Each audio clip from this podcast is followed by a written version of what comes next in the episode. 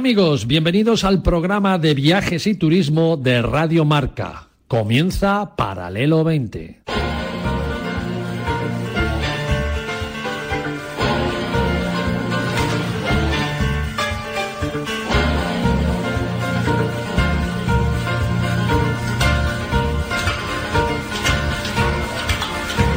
Paralelo 20. Presentado por Marcial Corrales y su equipo de colaboradores.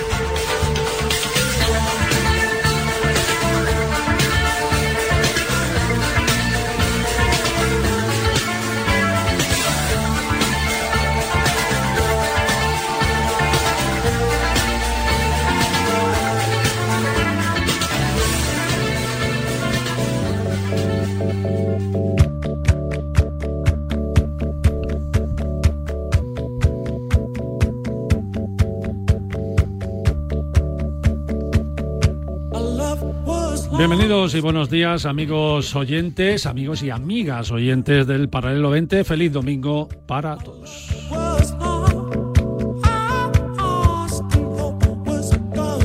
Vamos a ver que las, las lluvias nos han despejado los cielos para que entremos ya mismo en el esperado verano. Un verano que el sector turístico ve con muy buenas perspectivas y en el que todos los países que se precien, eso sí, por tener bonitas cosas que mostrarnos, se empiezan a mover con mucha ilusión. Así hemos tenido esta semana, por ejemplo, la invitación desde la próxima oficina de turismo de Grecia, que se abrirá en breve aquí en Madrid y, por supuesto, de la embajada griega y de su equipo staff, para que saludáramos y conociéramos a la secretaria general de Política Turística y Desarrollo del Ministerio de Turismo de Grecia, doña Olimpia Anastasopoulos. Muy interesante, la verdad, la entrevista y estamos muy, muy agradecidos por ser elegidos, el medio elegido de radio para tan ilustre momento. Cosas muy interesantes, repito, dijo la señora Anastasopoulos. Eh, lo más destacado, que estaba encantada de asistir a la reunión extraordinaria de la Organización Mundial del Turismo que se celebró en Madrid el pasado miércoles y jueves y donde todos los países unánimemente, ojo a lo que voy a decir, todos los países unánimemente mostraron, por supuesto, su apoyo a Ucrania, su postura contra la guerra y, ojo, la suspensión de Rusia como miembro de la Organización Mundial del Turismo. Porque el turismo es sinónimo de paz y los países que no quieran la paz, pues no deben estar en una organización tan importante como la OMT, la Organización Mundial del Turismo. Nos contó también en dicha entrevista el especial e ideal momento de las relaciones entre España y Grecia, firmándose un acuerdo para aumentar las visitas de turistas entre ambos países y la invitación que hace el Ministerio de Turismo de Grecia a España para que se una a una iniciativa que es crear una corporación de países mediterráneos enfocados a que mercados potenciales como Canadá, India o Australia, por ejemplo, visiten más nuestros países con paquetes, por supuesto, que los turoperadores elaborarán para viajar a varios países del Mediterráneo. Grecia, lo inicia esta iniciativa y quiere que España, por supuesto, esté dentro. Van a apostar también muy mucho por la campaña llamada Grecia tiene invierno, que me parece un eslogan muy acertado, la verdad, para desestacionalizar el destino de la típica temporada alta de sol y playa y hacer un destino de 12 meses, dada la importancia que todos los países han podido comprobar durante la pandemia, esa importancia que tiene el turismo para otros sectores complementarios de la industria, de la economía de los países y, por supuesto, del Producto Interior Bruto de cada uno. Esperan también cerrar este 2022 con resultados de recuperación y, según la secretaria general, Grecia está alcanzando cifras pre-pandemia. Así que, repito, muy interesante, con comentarios muy acertados por parte de la secretaria general, doña Olimpia Anastasopoulos, y os invitamos a todos a que escuchéis la entrevista completa accediendo a nuestra web de paralelo20.com. Grecia, un gran destino para este verano, sin duda alguna.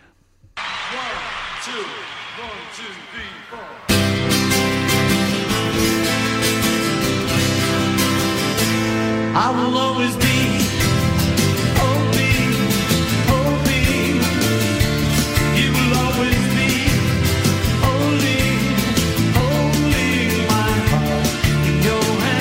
Y hoy tenemos, hoy domingo por la mañana, el estudio con muchos invitados, ¿verdad? María Jiménez La Torre, ¿cómo estás? Yo muy bien, volviendo de la Feria de Sevilla. De la Feria de Sevilla, es verdad. Sí, ha sido toda la semana de feria. De las, y hoy tengo mejor voz, ¿eh? así que no me regañes. De las suertudas de las que te invitan y tal, aquí a mí no. Ay, yo me busco la vida para que me inviten.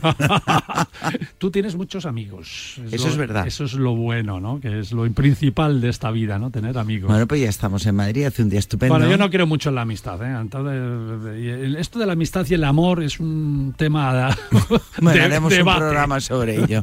Primero eh, hablaremos con Santos Valenciano, que nos cuente el último parte de montaña de nuestro querido Carlos Soria, el montañero de 83 años, nada más y nada menos, que hace una nueva intentona para subir a su penúltimo 8000 a lo largo de su vida deportiva. Repito, con 83 años y a los pies del Daulahiri, en pleno Nepal, en el Himalaya, con 8.000 metros ahí por delante de él y todo, todo en su vida, que el gran Carlos está dispuesto, por supuesto, a conseguir y solo le quedaría un 8.000 más por conseguir esos 14, ¿no? que, que- que son los, los- el mito, el famoso mito. Qué crack, qué hazaña, amigos, y, y si contamos que tiene una prótesis de rodilla además, pues esta hazaña se duplica. Está también con nosotros Ana Maroto, que es responsable de Orango Par Hotel, que es un hotel, ya veréis, que está en el Parque Nacional de Orango, en Guinea-Bissau, pero con una filosofía muy solidaria. Ana, bienvenida para el Oente, ¿cómo estás? ¿Qué tal? Bueno, que sepas que nada, nada más leer lo- una nota que me hicisteis llegar, eh, me puse en contacto rápidamente con, con tu organización para que lo supieran al mismo tiempo los oyentes de Paralelo 20, ¿no? Lo contamos después, ya veréis amigos, cómo podéis alojaros en Orango, en plena naturaleza, con playas infinitas, diría yo, larguísimas. Esa playa, sí. esa playa que hay frente al hotel, en el mismo hotel, es, es enorme. Sí. Y de paso colaborar con en plan ONG, ¿no? Esta Sí, es un poco la es. filosofía, ¿no? ¿Verdad? Es, Ahora nos lo cuentas. Y bueno, visitáis ahí el Parque Natural de Orango, que es muy interesante. Y, y ya veréis. ¿Y qué me decís si saltamos a la Antártida con esa primera expedición española de jóvenes universitarios que irán al continente blanco y que es un proyecto del teniente coronel José María Jaime Bravo. Mi teniente, ¿cómo está usted? Muy bien, estupendamente. Bienvenido. ¿eh? Yo, hice la milia, así que a los teniente coroneles hay que decirles mi teniente. Mi, mi teniente coronel, ¿cómo estamos? Perfecto.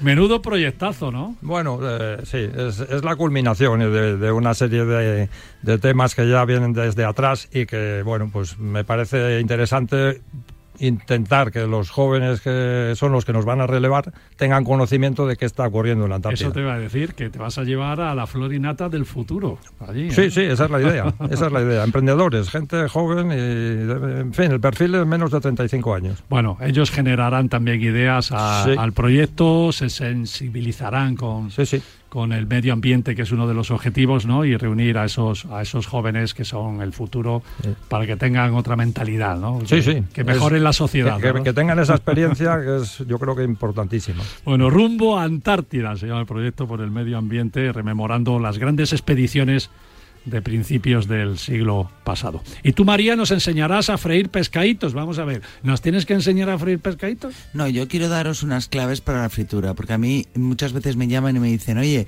que no me queda el pescadito frito, ¿cómo te lo dan en la feria? ¿Por qué? Bueno, vamos a ver por qué y cómo hay que freír. Como has estado en la feria y te has puesto de pescadito hasta arriba. Me he ¿no? puesto de grana y oro, y de grana y oro. Ay, qué bonito eso. como dicen allí. Qué torero, qué torero.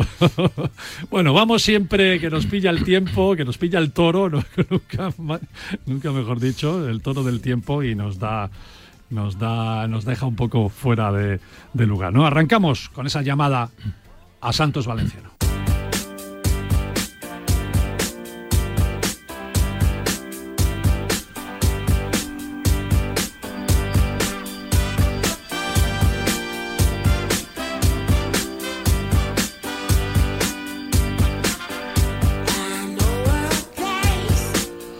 Ya tenemos al teléfono a Santos Valenciano, nuestro reportero de montaña. Eh, está haciendo las funciones. Eh, Santos, ya sabéis que es nuestro colaborador de turismo de literatura nos cuenta qué libros llevarnos de vacaciones, qué libros han salido, cuáles son los interesantes para leer. Pero también es un aficionado a la montaña y amigo de Carlos Soria. Por lo tanto, ¿quién mejor que nuestro colaborador Santos Valenciano para que nos cuente las últimas eh, noticias de Carlos Soria en Nepal, en el Himalaya. Santos, ¿cómo estás? Hola, buenos días. Estoy, estoy bien y pendiente a ver qué pasa. ¿Eso qué significa? ¿Que has contactado, has podido contactar con Carlos? Eh, iba a intentar ya, eh, según las noticias, hoy empezaba a subir, no, perdona, hoy llegaba al campo 3, pero no sabemos si ha llegado al campo 3 todavía o no, ¿no? No sabemos nada. Lo que tenemos claro es que el pasado viernes eh, hacía una reseña diciendo que la idea era salir el, viernes eh, hacia el campo 3 y el 9 intentar hacer cima. Literalmente dice, estamos listos mañana. Mañana podría ser. Mañana podría ser y estar de vuelta en el campo base. Ya sabes que a Carlos lo que le gusta es hacer cumbre, pero cuando está en el campo base. Estar de vuelta una vez conseguida la cima el 11 o el 12. Él literalmente decía, estamos listos para intentarlo con todas nuestras fuerzas, aclimatados, en forma y muy motivados. Ojalá tengamos suerte. Bueno, ¿y el tiempo? ¿Qué tiempo les está haciendo? Tenían una ventana ahora importante de buen tiempo y por eso lo van a intentar. Eh, hay más gente en, el campo ya. Hay, hay una chica noruega que viene de hacer el Anapurna el pasado 28 de abril, Christine Jarila, que intenta hacer los 14 8000 y hay cinco serpas también intentando rescatar el cuerpo del montañero griego que, murió, Antonio Sicaris.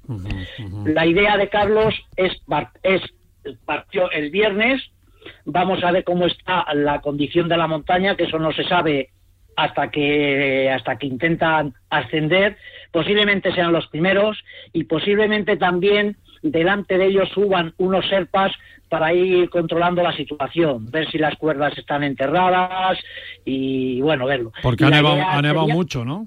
Ha nevado bastante. Lo que pasa que, bueno, Carlos han estado entrenando, disfrutando del panorama y también matizar que la última parte de la ascensión la van a hacer con oxígeno que esto es otro otro otro dilema que hay con oxígeno, sin oxígeno. A ver, por favor, por favor, Santos, por favor. o sea, 83 años con una prótesis de rodilla y encima Carlos quiere subir el 8000 sin oxígeno. No, no, no, él lo tiene claro. No, él es una persona que tiene la cabeza sobre los hombros y no va a hacer ninguna machada ni intenta emular a nadie.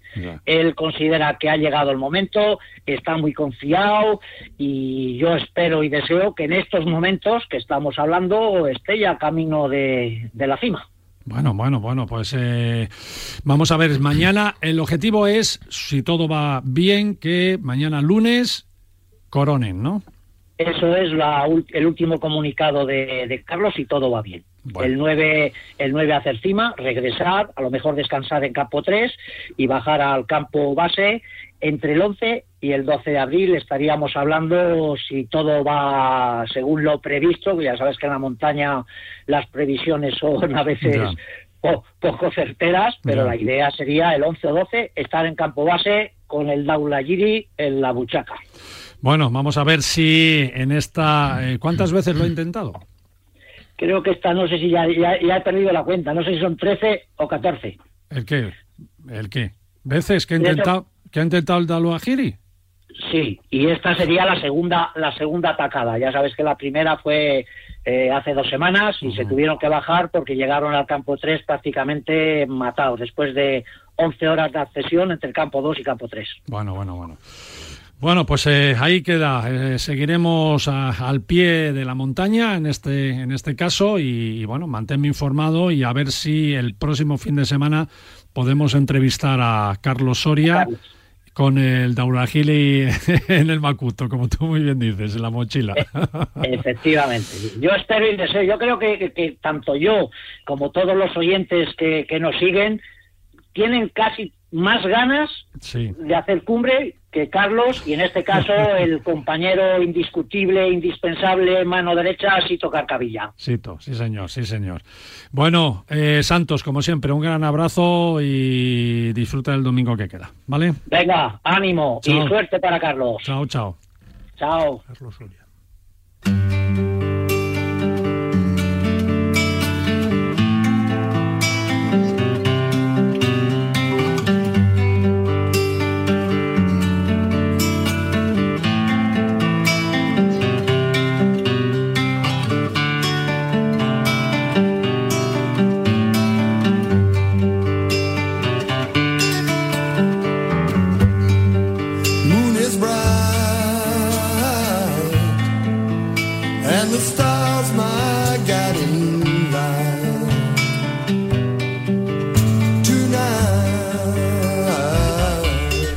Mucha gente eh, confunde Guinea Ecuatorial con Guinea-Bissau. Lógicamente, a los españoles, pues puede que nos suene más Guinea Ecuatorial, ya que fue colonia española hasta su independencia hace tan solo apenas 50 años. Guinea-Bissau, sin embargo, está más al norte, concretamente al sur de Senegal, y mientras la una fue española, como dijimos, pues la otra, esta Guinea-Bissau, fue portuguesa. Aunque portugués, el portugués realmente lo hablan, lo hablan poco, dicen que un 2% de su población, porque el resto habla una mezcla de su dialecto africano con reminiscencias de palabras portuguesas. Es un país que no llega a dos millones de habitantes y si diseñáramos un viaje turístico, pues sin duda sería un viaje a través de sus parques naturales.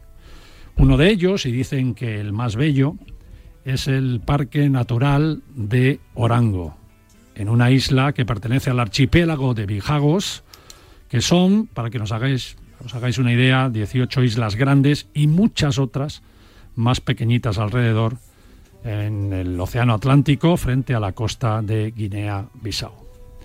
Es una de esas islas, la de Orango, donde hay un hotel con bungalows decorados al estilo colonial, en primera línea de una larguísima playa solitaria, donde te encontrarás con la biodiversidad, con las tradiciones africanas y, ojo, lo más importante y diferente, te vas a encontrar haciendo el bien a los demás, que es lo bueno.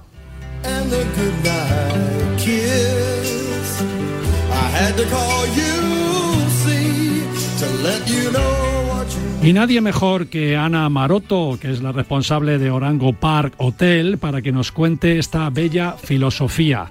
¿Cómo estás? Eh, bueno, de nuevo, hola de nuevo, Ana, ¿Qué ¿cómo estás? Muy bien. ¿Estás cómoda? Sí, perfectamente. Bueno, la música que te he puesto es de mis favoritas. más. ¿eh? Lo más. Oye, hablamos que, que el hotel también es una ONG.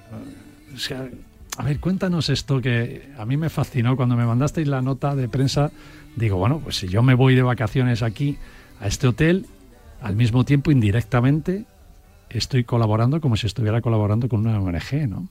Esa, Claro. ese es, esa es la filosofía. ¿Lo, lo he explicado es. bien? o Sí, no? sí, sí, así es, es exactamente. De hecho, es uno de los objetivos un poco de la de esta ONG, ¿no? Esta asociación que lo que hace es, bueno, pues eh, proteger la biodiversidad y además eh, respetar el entorno cultural y humano, ¿no? Entonces nuestra principal preocupación siempre fue pues eh, diseñar eh, algún tipo de oferta turística que siempre fuera responsable con el medio ambiente y responsable con la población local. Y, y en base a eso, además, pues como somos una ONG sin ánimo de lucro, pues que todos los, los beneficios se reinvirtieran en proyectos pequeños para la población local. Pero esto es importante, ¿no? O sea, yo me voy allí de vacaciones eh, a vuestro hotel, pero no tengo la obligación de, de- de hacer acciones como cooperante, ¿no? Sino que puedo disfrutar solo de la playa es, y del es. descanso y del parque de los hipopótamos, Así de las es. tortugas y todo ese dinero que yo he puesto para mis vacaciones, para alojarme en el hotel, vosotros lo empleáis en hacer Eso cosas buenas. ¿no? Eso es. Es un, es un disfrute, es un viaje Eh, es una experiencia en la que tú, además de viajar, que es lo que más nos gusta, pues además colaboras y directamente ves que tu viaje pues se pueden hacer pues se puede construir un pozo o se puede arreglar una enfermería o se puede rehabilitar una escuela que estaba en malas condiciones. Así que es un viaje que aporta, que es un viaje que nosotros llamamos un poco comprometido, un viaje responsable. Oye, ¿y qué visteis hace 15 años eh, aquí? ¿Por qué Guinea-Bissau? ¿Por qué Orango? ¿Por qué? Eh, ¿Cómo, cómo- qué os Bueno, atrajo? somos una ONG que nos dedicamos sobre todo a conservación de la naturaleza y especies amenazadas. Y dónde Pues mejor no hay, podríamos, no claro, y dónde podríamos mejor trabajar que en un parque nacional, Claro, claro, claro. claro, Entonces para nosotros fue un reto, un reto hacernos cargo un poco de esta gestión del, del Orango Parque Hotel y de sus circuitos, pero por supuesto porque podíamos llevar a cabo proyectos de, de conservación de la naturaleza. María, tú que haces también y apoyas mucho a todas las causas sociales y... Eso es lo que le iba a preguntar. ¿Qué tipo de Te veo oferta fasc- te veo gastronómica? fas- Yo estoy fascinada, fascinada, ¿no? me voy a ir a cocinar allí. ¿Qué oferta gastronómica tenéis?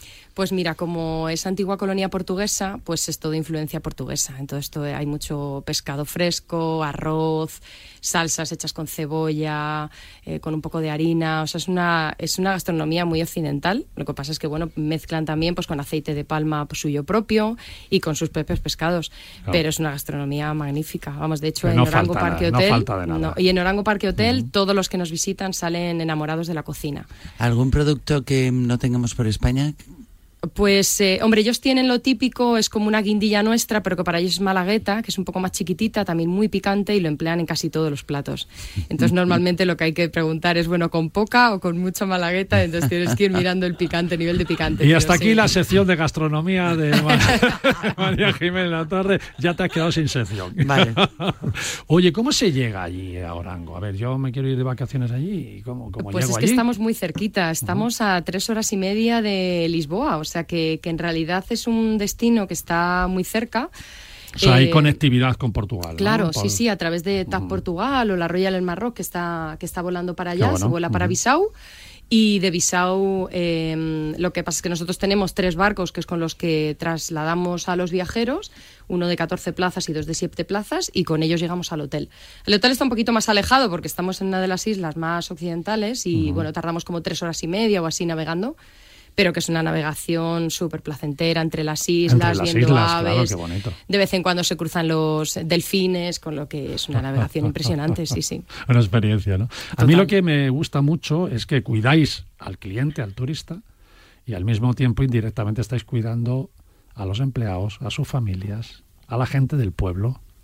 Qué, qué, qué, qué guay esto, ¿no? Claro, es un poco la- lo que comentaba al principio, ¿no? Es la filosofía de este proyecto, que nosotros no nos gusta llamarlo hotel porque al final es un proyecto y lo llamamos Proyecto Orango Parque Hotel porque es, es así, ¿no? Como lo sentimos, que nuestra, nuestro objetivo es pues dar, crear empleo, em, dar formación al personal, porque desde que empezamos a trabajar allí en el 2007 ya llevamos más de 15 años trabajando allí. Eh, llevamos formando al personal.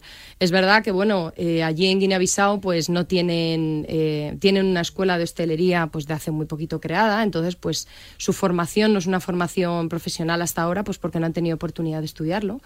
Y entonces pues nosotros poco a poco pues hemos ido allí, hemos llevado gente pues pues tanto cocineros como hemos llevado a camareros, como a gobernantes de pisos, hemos llegado a bueno, a Claro. profesionales que se dedican al sector de turismo para que a ellos les vayan dando pautas y bueno, pues crear esas rutinas para poder estar funcionando. en Tampoco este estamos sector. hablando de un gran un super resort, No, ¿no? Claro, no. ¿eh? ¿de qué estamos hablando? Eh, pues nada, es un hotel muy chiquitito, son tenemos 28 plazas.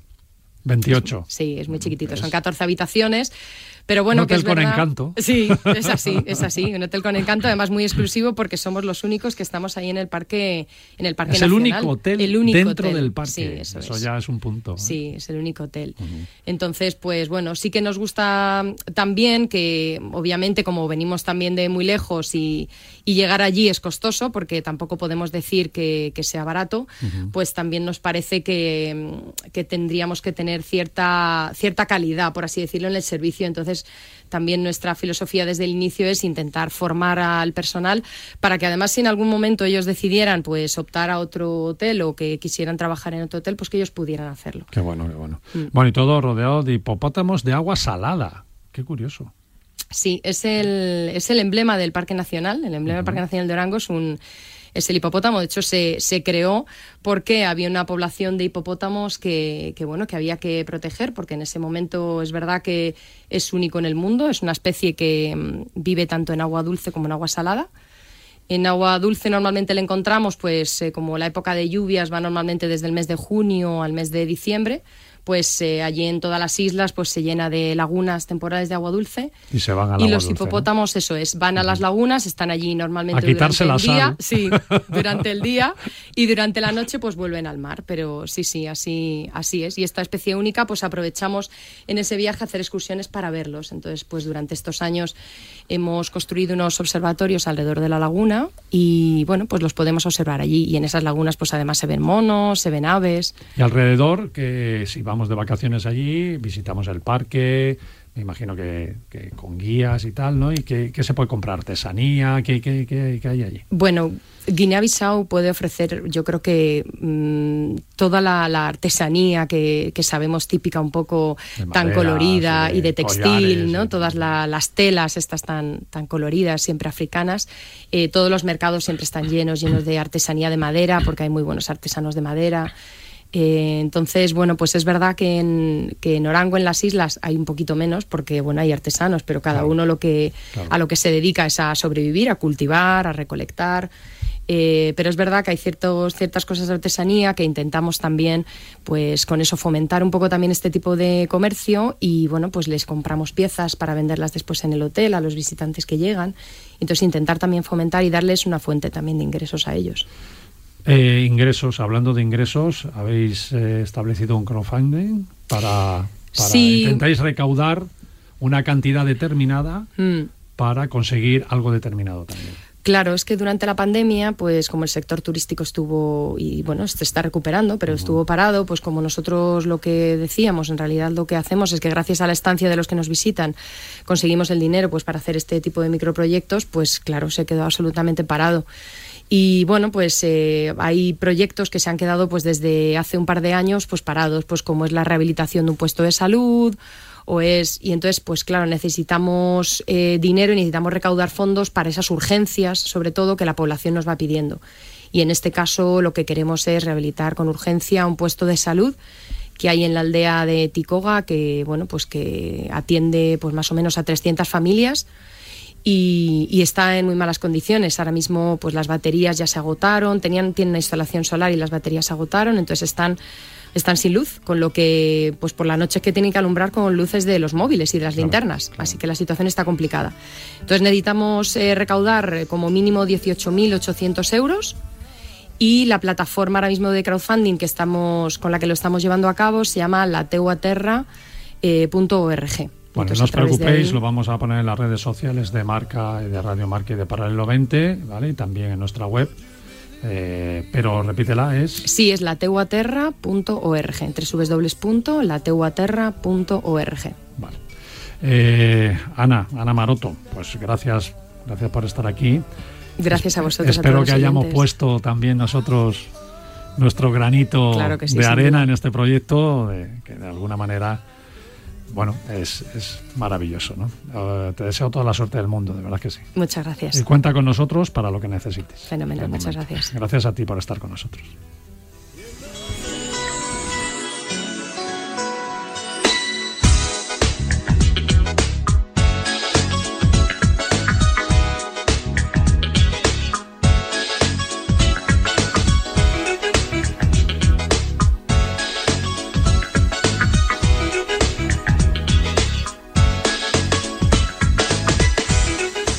Este verano, amigos, estar atentos porque va a haber destinos nuevos que se pongan en marcha.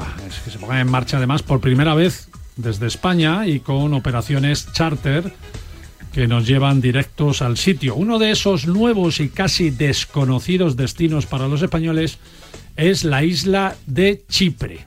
La interesantísima isla de Chipre que vio, dicen que vio surgir de sus aguas a la más bella de las diosas que era Afrodita, Afrodita para los griegos, Venus para los romanos, y es una isla deseo y salvación de muchos cruzados, lo fue en la Edad Media, con lo cual tiene vínculos históricos y vínculos culturales.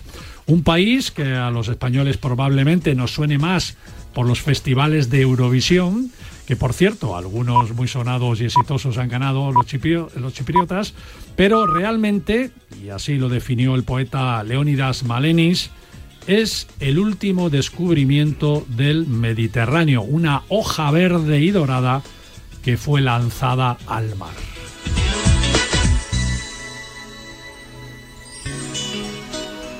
Pues gracias al turoperador español Politour 360, a partir de este verano, en julio y con programación hasta octubre, estarán saliendo vuelos, ojo, vuelos especiales desde Madrid, Barcelona, Zaragoza, Santiago de Compostela, Valladolid, Pamplona, Valencia, Sevilla y hasta de Oporto en Portugal. Así que imaginaros ocho ciudades españolas más una portuguesa conectadas con Chipre y en vuelo directo España-Chipre. Y como hay mucho que contar de este rincón del Mediterráneo, a partir del próximo domingo tendremos aquí de continuo entrevistas, eh, noticias, por supuesto, un programa monográfico incluso haremos en un par de semanas con los amigos de Politour 360 para que descubráis bien y os animéis a visitar este verano la isla de Afrodita. Una programación que encontraréis, por supuesto, en todas las agencias de viajes de España, gracias a Politour 360. Y si queréis más información, buscarlo en su página web politour360.com.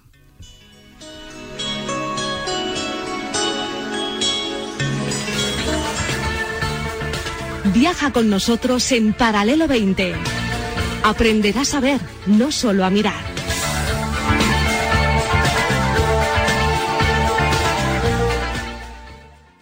Deudas, recibos, pagos. ¡Stop! Llega de Europa la ley que cancela tus deudas y permite que vuelvas a nacer financieramente. Conoce a Área Jurídica Global en el 900 90 81 29. Una segunda oportunidad con área jurídica global. En el nuevo episodio del podcast La Liga de ayer y hoy, unimos dos pasiones, el fútbol y la música.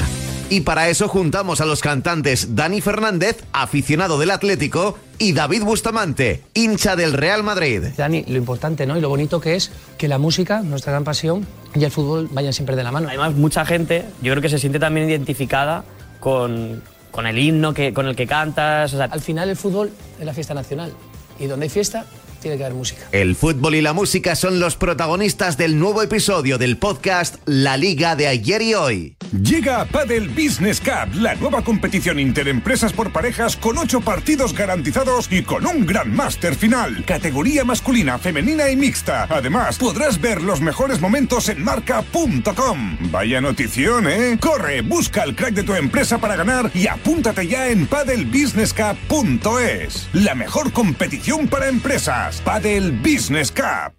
¡Va a pitar! ¡Va a pitar! ¡El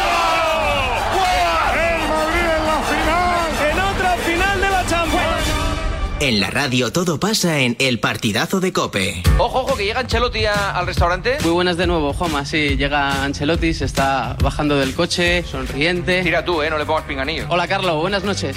Chao. El partidazo de Cope en directo. Estaba escuchando por radio. ¿Sí?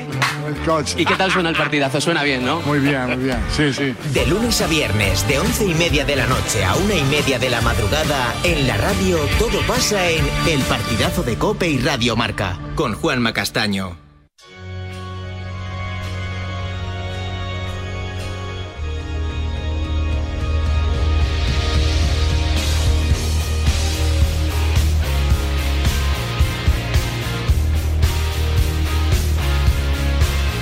Paralelo 20. Comercial Corrales. María Jiménez Latorre y Joaquín del Palacio.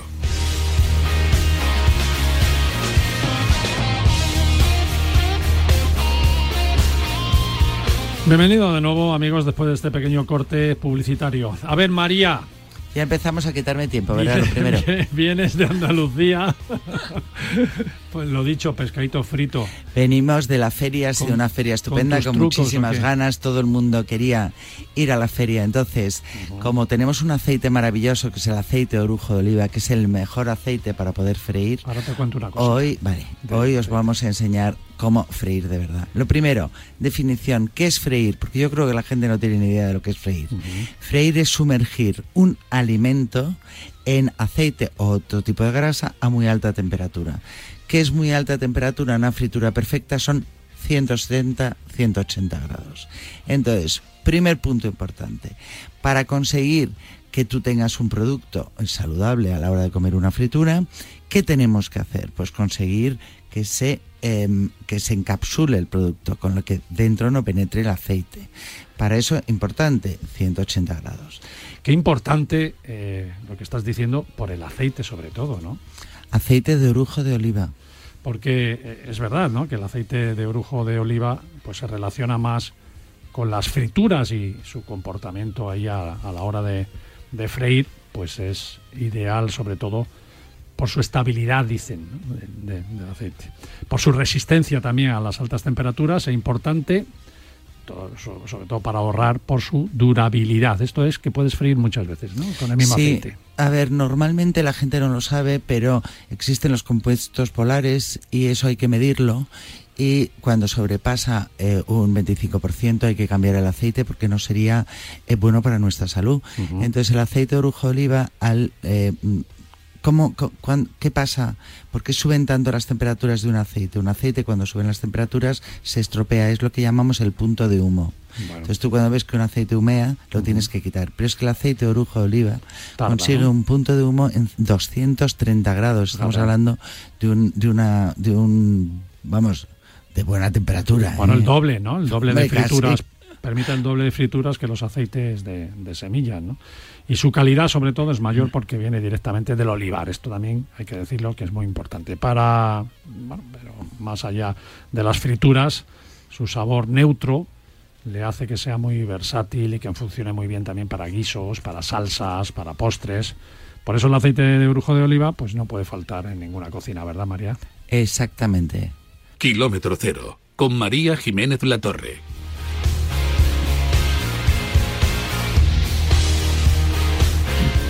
Bueno, a ver, ahora nos cuentan la receta, pero ¿qué tal la feria? Ahí yo me lo he pasado pipa. Sí. Sí. ¿Y has hecho algo, algún, no sé, has hecho un show cookie allí en la feria? No, algo? no, yo- ¿O solo ha sido de, he ido a- de a rebujito? pasearme. ¿Ha sido de rebujito solo? He ido de rebujitos a pasearme, a comer un pescadito frito estupendo, a ver a grandes amigos que hacía años que no veía y la verdad es que me lo he pasado muy bien y había muchas ganas de feria y se notaba. La gente estaba de un humor estupendo, los caballos preciosos, los... Vamos, yo, yo he visto Sevilla, ir a Sevilla porque está precioso. Bueno, estupendo. Pues venga, esa receta de pescadito Bueno, que vamos a hablar. casi la has empezado y Venga, muy hemos- rápida. ya ¿eh? hemos que ser dicho- muy rápida. Venga, que sí. Vamos. hemos hablado de aceite, hemos hablado de aceite de orujo de oliva, de una fritura, 180 grados, de sumergir los alimentos. Ahora, ¿cómo freímos bien un pescadito frito? Pues necesitamos esos 180 grados. Entonces, desvisceramos bien todo lo que tengamos. Pensar que todas las vísceras van a dar siempre muchísimo amargor a nuestro pescado. Eso lo puede hacer el pescadero tranquilamente. Si estamos hablando de pescadito frito, son pescados pequeños, tipo boquerón, tipo la cedilla, tipo ese tipo. Pero ojo con pescados más grandes si queréis freír que no tengan ningún tipo de escama, que eso es malísimo a la hora de comerte algo. Lo vamos a eh, eh, poner un poquitín de sal primero y luego lo vamos a pasar por harina. ¿Qué tipo de harina? Que esa es la cuestión que todo el mundo te pregunta. ¿Tiene que ser harina de garbanzo? ¿Tiene que ser harina natural? Menos una harina fuerte, estamos hablando una harina de estas potentes tipo harina de panadero, una harina... No, necesitamos una harina muy normalita de todo uso o necesitamos una harina de garbanzo, que si no la compramos como tal, también podemos triturar en casa unos garbanzos y conseguir una harina fina. Entonces pasamos por la harina e importante, por Dios, si el pescado no lo habéis secado bien, os va a pasar por la harina, se os va a pegar la... eh, se os va a pegar esa harina en el pescado que no esté seco y va a hacer grumos, Grumos, eso es incomestible. Entonces, eh, una vez que hemos desviscerado, li- mm, secamos muy bien el pescado. Le ponemos sal, lo pasamos por harina, quitamos el exceso de harina y lo pasamos en pequeñas tandas a, 180, eh, a un aceite de orujo de oliva a 180 grados. ¿Por qué? Porque va a ser como consigamos que se nos encapsule el producto. Si metemos mucha cantidad, no vamos a conseguir ese crujiente que nos gusta tanto de esa piel cuando nos comemos el pescadito frito. ¿Por qué? Porque vamos a bajar la temperatura, con lo que al final conseguirá coger muchísimo aceite y será incomestible. Entonces, así es como se debe freír un aceite, pero recordar siempre, freír es sumergir el alimento.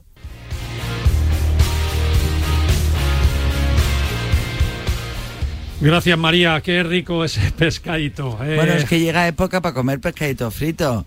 Es que dentro de nada, miras, y una paellita en casa, pues vamos, sí. vamos a, a intentar hacerlo bien tal y como tú nos lo cuentas. Ya sabéis que las recetas de María Jiménez La Torre están en todas las redes sociales y en nuestra web de paralelo20.com.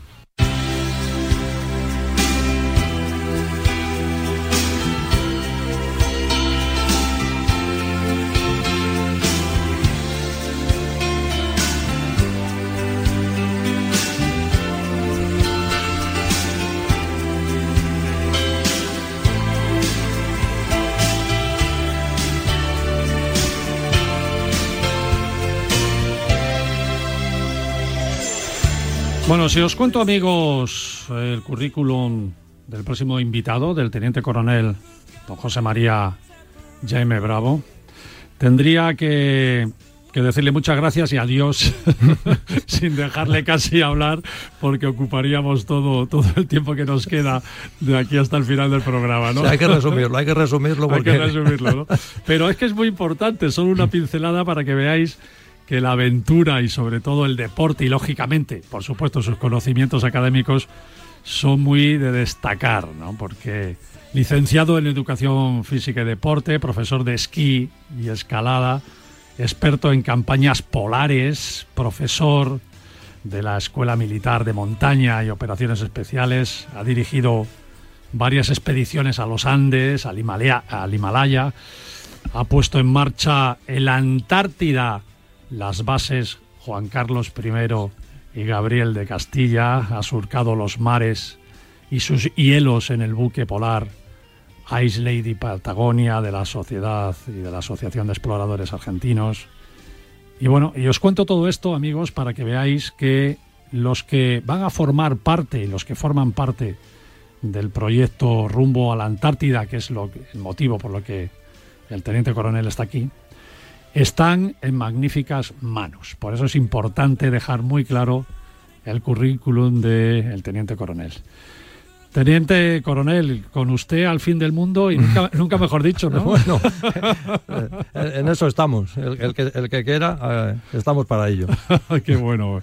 Muy en resumen, ¿qué es el proyecto Rumbo Antártida? Bueno, es, es una iniciativa que efectivamente se produce a lo largo de muchos años y es para mí sería la culminación de, de muchas de las otras actividades en las que he estado involucrado, muchas de ellas a nivel profesional, evidentemente. Me ha tocado ir a la Antártida porque evidente- era, era, era claro Pero que... casi es como tu casa, la, la Estaba en la Escuela de Alta Montaña de Jaca de profesor, teníamos todos los medios para poder eh, montar campamentos provisionales. En, lo- en las bases no estaba, no había bases en la Antártida españolas todavía, estaban en, en construcción, con lo cual pues nos tocaba esa, Qué esa bueno, fase que para mí fue la mejor. Y ahí acogíamos un poco a científicos pues del orden de geólogos, geólogos, biólogos marinos, eh, meteorólogos, gente también muy dada a, a- a estar sobre el terreno. Eh, Montábamos campamentos. Ahora ya hay dos bases, una en la isla Livingston y otra en la isla Decepción, que son de verano, no son permanentes, pero que acogen ya pues del orden de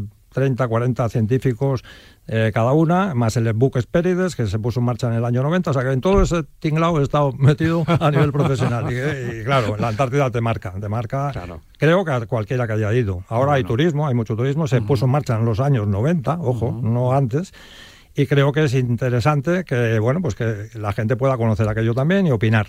El proyecto pretende ser educativo, formativo. No es turismo, no es un viaje para ir eh, a ver eh, aquello, que me parece muy bien, sino con otras finalidades. Sí, sí, sí, eh, dialogar con los científicos, Exacto. aprender, incluso participar en algunas de las iniciativas y sí. creatividades. Buscamos un poco el emprendimiento. ¿Qué es, qué es emprendimiento? Bueno, pues puede ser lo que cada uno quiera a lo largo de toda su vida. Yo conozco emprendedores de todas las edades, pero evidentemente hay una, un perfil, digamos, más o menos adecuado para que los chavales puedan buscar sus propias eh, iniciativas y demás, y hay que ayudarles. Y esos son los eh, ámbitos universitarios. Pero en este proyecto eh, realmente lo que buscamos son personas de menos de 35 años que ya tengan incluso una eh, pe- pequeña trayectoria profesional en diversos ámbitos, pero todavía son antiguos alumnos, la mayoría, y son emprendedores, algunos, otros igual ya no, pero ese es el perfil que buscamos. Ese es el perfil, es decir, universitarios o antiguos alumnos, incluso docentes o incluso personas que, que simplemente estén interesadas ¿no? en, Sí, en por ejemplo, en este, a la Antártida. en este caso, vamos a poner un ejemplo. eh, ese es el perfil que buscamos, pero hay una serie de plazas. El buque polar son 85 plazas. Si Ujú. damos 40, 50 para este perfil de estudiantes, el resto pueden ser personas que, estando en departamentos de cierto nivel, de cualquier empresa, lo que podemos llamar, eh, digamos, directivos de, de empresas importantes o no, de las que quieran, y que realmente pueden viajar a la Antártida, claro, como turistas, pero no de esta manera. De esta manera es otra forma de Claro. mostrar una realidad y de que se les ocurran cosas. Por que no es un viaje para hacerse selfies, vamos. bueno, sí, el que quiera que los haga, pero sí, evidentemente buscamos un poco Pero si se apuntan muchos, hay que seleccionar entre esos bueno, muchos. ¿o no? es un poco lo que estamos ahora valorando. Nosotros podemos dar eh, hasta unas cuatro becas más o menos eh, del, del total de las plazas. Pero esto tiene un coste. Ahora viene la clave. Aquí no podemos regalar nada porque no somos una fundación al uso de que tenga Exacto. fondos para nada. No tenemos ni, ni- ningún tipo de posibilidades. O sea, cada de- uno se tiene que costear Es- ese viaje. ¿no? Exacto. ¿Y eso qué quiere decir? Que ya tienen que emprender. Claro. O sea, si nosotros le decimos, oye, mira, este viaje para ese perfil va, a s- va a salir por 9.000 y pico euros, que es la realidad. Mil, ¿Cuánto? 9.700, una cosa así. Y ojo, el vuelo es aparte. Nosotros nunca entramos en los vuelos porque hay gente que quiere ir antes, disfrutar de Ushuaia, que es una ciudad estupendísima, o quedarse a la vuelta de la Antártida haciendo lo que le dé la gana. El vuelo eh, cuesta un dinero, 900 euros, lo que sea, pero digamos cada cual se lo gestiona porque de- es, es entrar en, en un detalle que cada uno eh, decide si ir antes o después. Bueno, entonces Estamos hablando de un viaje muy especial. ¿eh? Sí, Esto sí. no es un viaje de No, no. programación de agencia de viajes. No, Es- no, para nada, especial, para exclusivo, único además. Exacto, sí, porque además eh, tendría para este perfil de personas de menores de 35 una fase de formación previa. Es decir, estamos hablando de que el viaje sería en diciembre de 2023. Queda más de año y pico largo.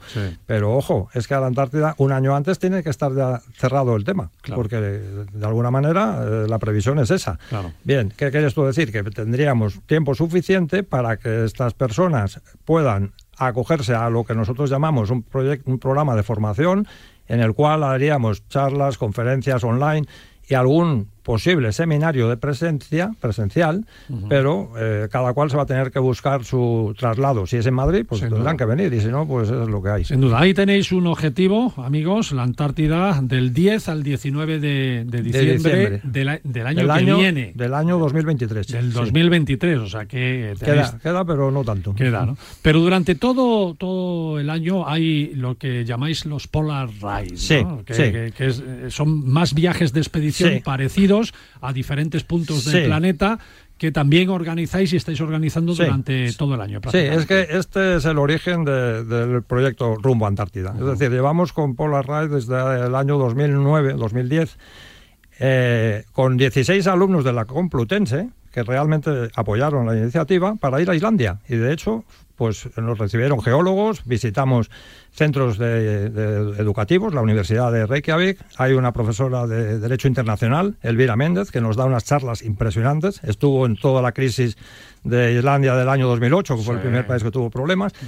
Visitamos el, eh, Akureyri, que es el Centro de Estudios Polares, adscrito a la Universidad de Akureyri, donde el director nos recibe, nos dan unas charlas impresionantes y están en contacto con 21 universidades del Ártico, O sea, impresionante. Quiero decirse que no son viajes digamos, para que sí, que me parece interesantísimo el turismo normal, pero en este caso buscamos educación, formación. y este clarísimo. tipo de historias surge en esa fecha. Desde entonces hemos ampliado a cinco destinos diferentes el Polar, lo que se llaman Polar Rides. ¿Quiénes participan? Pues los mismos perfiles, estudiantes, antiguos alumnos, pero ojo, últimamente se han incorporado personas de más de 45, 50, 60, 70, algunos jubilados, otros con iniciativas porque les ha gustado la naturaleza, etcétera, y dicen, oye, ¿puedo ir? Digo, claro, formamos equipos, eh, eh, lo pasamos fenomenal y realmente ahí está la web, todo el mundo puede mirarla y hay Bueno, yo estoy mirando los Polar Ride, todos tienen así, um, eh, vamos, que, que son viajes de frío. ¿no? Bueno, es que... Es que no, porque el lago Baikal, precioso, maravilla Sí, sí, de la naturaleza. Helado totalmente en esa época y tal. Sí, bueno, es que vamos a ver, yo tenía que decidir entre eh, destinos hay 40.000, está claro, y las selvas las conozco, conozco las selvas del Orinoco, desiertos, estupendo, todo me parece fenomenal. Pero cuando alguien me pregunta cuál es el destino en el cual te has sentido realmente en un lugar absolutamente único, la Antártida. Ya está, no me, Claro. no, me cabe la menor duda. No, por, por cierto, hablando de... por descubrir. Sí, sí. Claro, estaba en esa época que íbamos, no había prácticamente nada. Ahora ya hay un turismo incipiente, que ojo, incipiente son 40.000 personas que pasan desde Ushuaia o Punta Arenas a las islas Shetland del Sur. Ojo, está regulado ¿eh? por el Tratado Antártico, pero en fin, que digamos la Antártida es muy sensible a todos los eh, posibles cambios que puedan originarse de hecho es uno de los lugares, junto con el Ártico, que están digamos, eh, en- más en- en cuestionados en cuanto a- a la- al, cambio climático. ¿no? Sin duda. Bueno, y además, eh, hablando de la Antártida y, y estando en, esta, en este periodo de que está la humanidad tan enfocada al medio ambiente, claro, eh, lo- las primeras imágenes cuando hablamos del medio ambiente son los de hielos, ¿verdad? Claro, Entonces es, es claro, como pero- el sitio donde hay que ir a, concienciarse. También es cierto que, que, bueno, evidentemente ha habido en toda la historia de, la humanidad una serie de cambios climáticos, eh, o sea, de, ciclos de glaciaciones y postglaciaciones, pero en este momento puede que esté influido todo esto por la digamos, eh, condición de, de- de contaminación ambiental y de, y de hacerlo mal, que lo estamos haciendo mal, evidentemente. Bueno, eh, Teniente Coronel, don José María, muchísimas gracias. Una gran iniciativa. Siento que el tiempo en la radio no nos permita desarrollar más todavía esto, pero como es de aquí a la finales del 2023, 2023. le voy a invitar más próxima a las fechas, ¿eh? más bien, metido sí, en el año cuando ya tengamos 23. el grupo organizado. Cuando esté el grupo organizado, avíseme y volvemos a hacer un- un- una entrevista sobre, sobre esto para, para, bueno, yo creo que desde aquí también podemos concienciar a la Eh, sociedad. ¿verdad nada, que sí? comentar que el que quiera saber más, tenemos una web específica que se llama rumboantártida.org. Es Esa- decir, esa, esa es, es web fácil. específica, pero la de Polar Ride, pues es. eh, no hace falta darla, porque entrando en el buscador en Google ahora mismo llevamos ya 12 años poniendo Polar. Y aparte RAID, como el famoso matamoscas, aparecerán eh, un montón de, de- de entradas y estamos en YouTube, estamos con redes sociales, en Instagram, etc. Es decir, que Polaroid ya funciona. Hemos tenido dos años de pandemia, efectivamente no se ha podido hacer nada, pero ya hemos vuelto a, a- a- a renacer con viajes a Islandia, con viajes a, a Laponia, acabamos de volver ahora. Hemos Laponia visto, también, hemos, sí. hemos visto auroras boreales como casi siempre. bueno. Es decir, que el que quiera entrar en Polar Ride va a tener también conocimiento de lo que es Rumbo Antártida o entra en rumboantártida.org directamente. También lo ponemos en nuestra web y en nuestras redes sociales. Muchas gracias, Coronel. Gracias.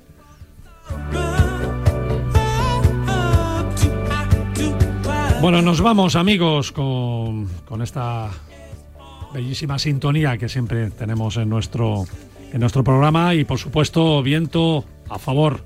Hemos tenido un programa muy de aventura y muy diferente también. Agradecer a nuestros invitados, como no, a Ana Maroto con esa iniciativa de unir el turismo, las vacaciones con acciones de ONG, con poco objetivo lucrativo o casi ninguno, y mucho objetivo social y de amor.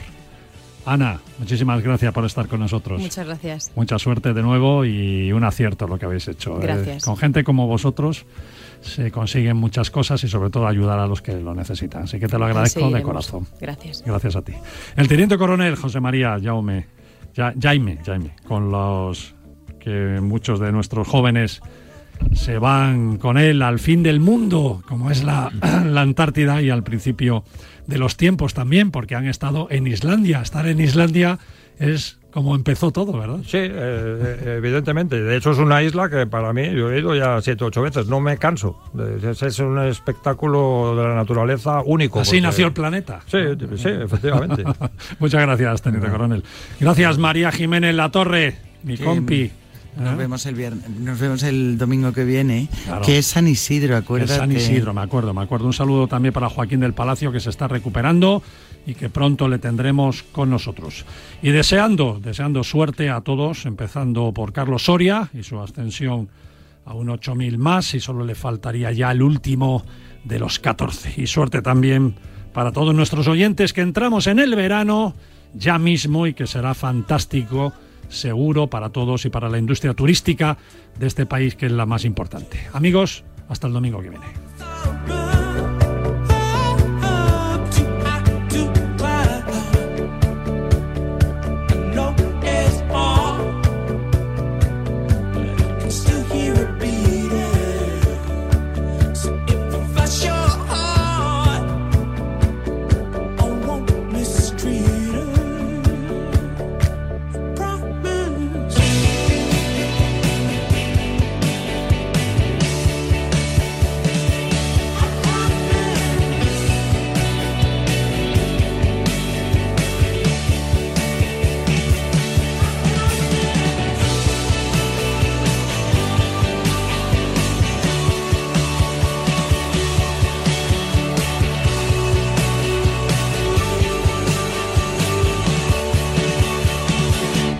Deudas, recibos, pagos. ¡Stop! Llega de Europa la ley que cancela tus deudas y permite que vuelvas a nacer financieramente. Conoce a Área Jurídica Global en el 900 90 81 29.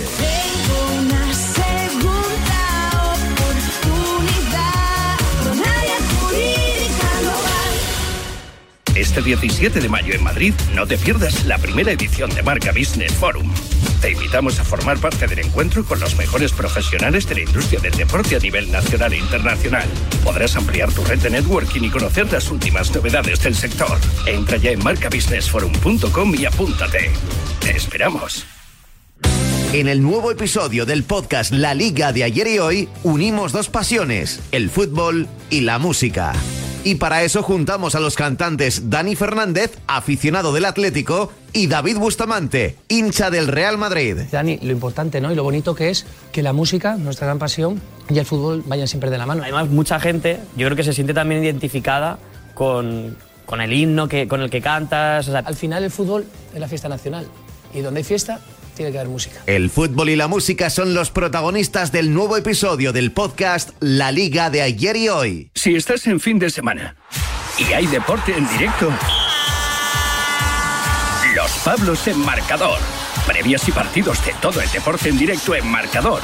Con Pablo López y Pablo Juan Arena. Radio Marca. Sintoniza tu pasión con las voces del deporte. El deporte es nuestro. Radio Marca.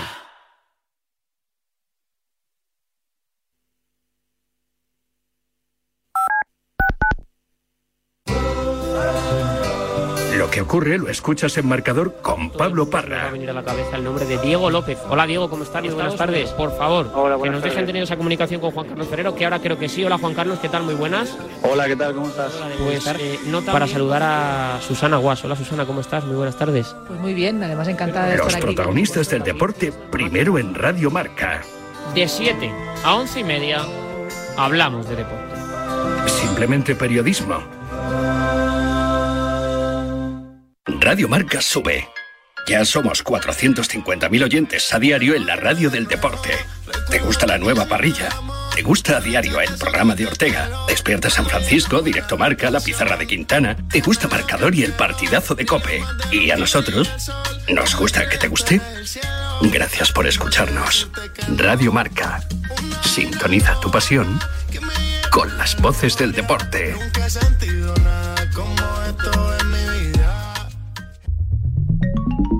Servicio de WhatsApp de Radio Marca. Buenos días, Chuti. 628 26 90 92. Buenos días, Super Bowl. Envía tu nota de audio y cuéntanos tu opinión, sugerencias y quejas. Buenas tardes, Amaro. Porque tú haces la radio. Buenas tardes, pizarreros. 628 26 90 92. Vicente, buenos días. Participa en la radio del deporte. Buenas tardes, Radio Marqueros. Te estamos esperando. Bueno, ahí lo dejo, ¿eh?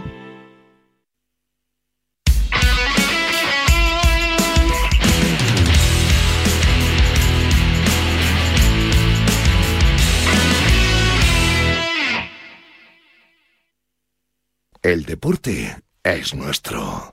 Radio Marca.